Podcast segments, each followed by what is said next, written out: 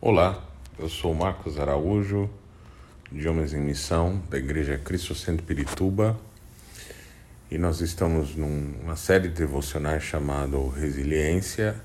Hoje é o quarto dia e o tema é a resiliência de Jesus.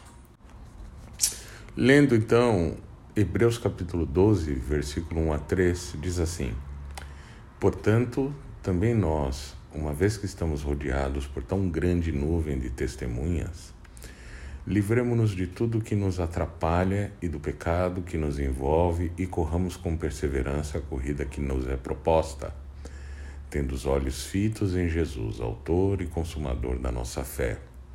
Ele, pela alegria que lhe fora proposta, suportou a cruz, desprezando a vergonha, e assentou-se à direita do trono de Deus.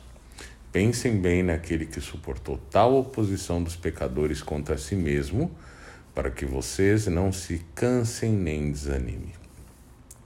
Em nosso devocional de ontem sobre José, nós mencionamos o termo encontrado em Hebreus 12, 1.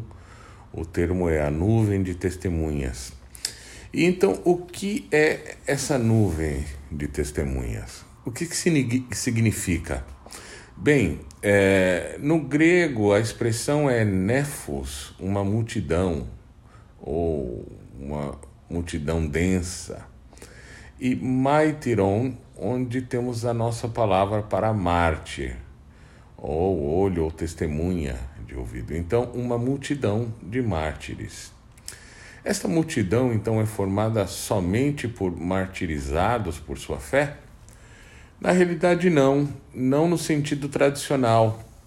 Sempre nós associamos com o martírio, mas em vez disso, o martírio ou morte que estou me referindo aqui é o que Jesus descreveu em Mateus, no capítulo 16, versículo 24 e 25 onde nos diz que aqueles que desejam ser seus discípulos devem morrer para si mesmo, porque quem perde a vida por mim a encontrará. Então, essa multidão, é, essas grandes testemunhas, história de Deus, dos apóstolos, igreja primitiva e dos crentes ao longo da história e ao nosso redor agora, esta sagrada é, multidão de testemunhas e discípulos são aqueles que morreram da sua vida natural para viver em Cristo. E justamente essa visão nos ajuda a caminhar em resistência e resiliência mais profunda para avançarmos nos nossos momentos de luta sem pecar, para caminharmos em tempos de julgamentos e tribulações sem falhar e seguir lutando contra falsos evangelhos e tendências de equívocos como o dos fariseus. Agora, como? Porque todo indivíduo que faz parte dessa nuvem de testemunha deve ser pessoas, devem ser pessoas que apontam para aquele em que nossa fé é fundada e terminada, Jesus Cristo, o Filho de Deus. Jesus é o originador da nossa fé, aquele que nasceu, aquele que produziu a fé que nasceu em nós, e aquele que traz o que ele começou em nós para concluir e aperfeiçoar. É para ele que olhamos e nele mantemos o nosso olhar fixamente. Fazemos isso não só porque ele é Deus na carne, o único digno de nossa adoração e, e nosso olhar afixado mas também porque, como autor do, o autor dos Hebreus enfatiza várias vezes, ele também era um homem. Hebreus 12, 17 e 18 diz: Por essa razão era necessário que ele se tornasse semelhante a seus irmãos em todos os aspectos, para se tornar sumo sacerdote misericordioso e fiel com relação a Deus e fazer propiação pelos pecados do povo porque tendo em vista o que ele mesmo sofreu quando tentado, ele é capaz de socorrer aqueles que também estão sendo tentados. Porque ele mesmo sofreu quando foi tentado, ele é capaz de ajudar aqueles que estão sendo tentados.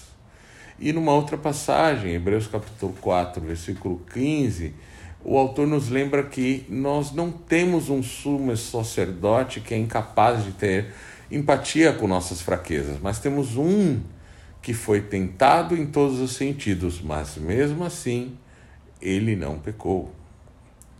Além disso, Romanos capítulo 8, versículo 3 diz que para uh, o que a lei era impotente para fazer, porque foi enfraquecida pela carne, Deus fez enviando seu próprio filho à semelhança de carne pecaminosa para ser uma oferta de pecado.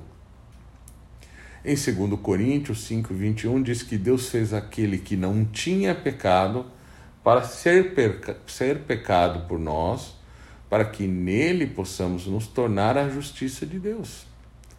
O que todos esses versículos, então, que eu acabei de trazer, ele quer dizer a cada um de nós?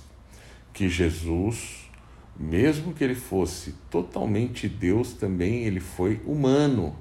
E é, portanto, o grande exemplo que podemos olhar para nos conduzir de maneira digna do Evangelho de Cristo, para ficar firme na fé, ser corajoso, ser forte, para nos livrar de todos os obstáculos e os pecados que muitas vezes nos enredam, nos enredam com certa facilidade.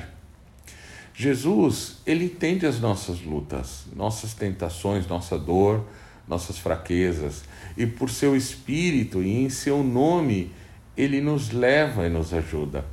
E como diz Hebreus 13, 21, ele irá nos capacitar com tudo que nós precisamos para seguirmos cumprindo a sua vontade. E não só isso, mas ele também produzirá em você e em mim, através do poder de Jesus Cristo, toda coisa que é agradável a ele. Então eu quero fechar nosso tempo de devocional compartilhando com você essa linda e incrível verdade que muda a nossa vida. Homens resilientes mantêm os olhos fixos em Jesus Cristo. Mantemos os nossos corações e mentes focadas nele, porque ele manteve seu coração focado em nós. E o que, que eu quero dizer? Eu quero dizer que o restante da passagem em Hebreus 12 nos diz que, para a alegria colocada antes dele, ele suportou a cruz, desprezando a vergonha.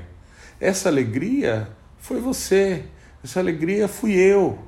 Foi sabendo que por esse ato, por esse sacrifício, por esta morte que ele suportou, nos concederia o acesso em seu reino e estar em sua presença alegria de compartilhar a sua glória conosco, desarmou a dor de seu sofrimento na cruz.